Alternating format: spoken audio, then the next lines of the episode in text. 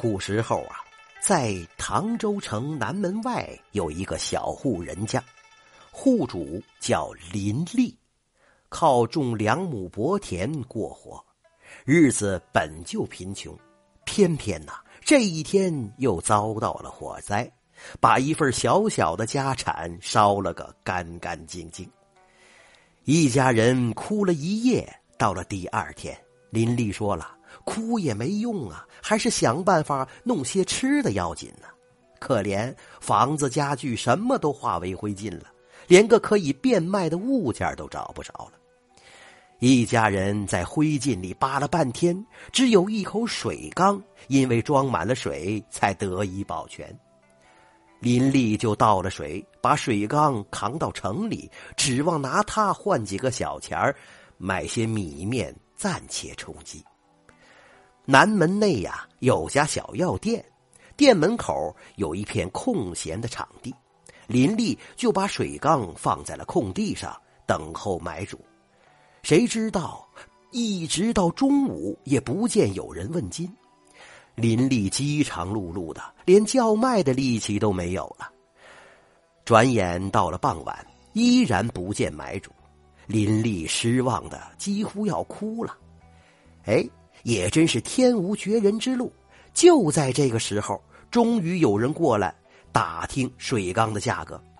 林立大喜过望啊，忙说：“呃，一一只旧水缸，呃，只用二百文钱就卖给你。”那个人把水缸看了一遍，还价一百八十文。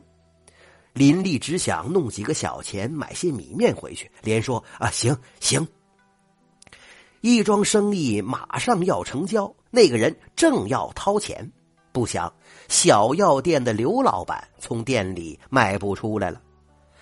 刘老板门前的这个场地其实并不空闲，时常有耍猴的呀、打拳的呀，在这里撂地摊卖艺，无偿为小药店聚拢人气，招来生意。可刘老板也主动给艺人们端些茶水，以表谢意。这一回呀。卖水缸的穷汉一脸哭丧相，木桩子一样杵着，看一眼就让人觉得晦气，实在是大煞风景。如果他以后天天这样站在这儿，还不让人烦死啊？这空场属于公用地面啊，刘老板无权赶人，就变着法子来搅黄这穷汉的生意，让他一去不来。刘老板绕着水缸看了一遍，竟然看出了一些毛病。随口说道：“哎，这缸底有条裂缝啊，漏不漏水啊？”那买主探头一看，可不嘛，真有一条裂缝，连说自己马虎，那掏钱的手就不动了。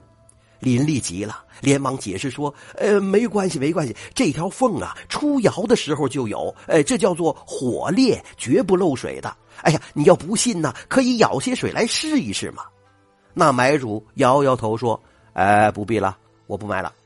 见此情景，刘老板暗自得意，哼着小曲儿回到店里。令他始料不及的是，这一丝恶念竟给自己招来了杀身之祸。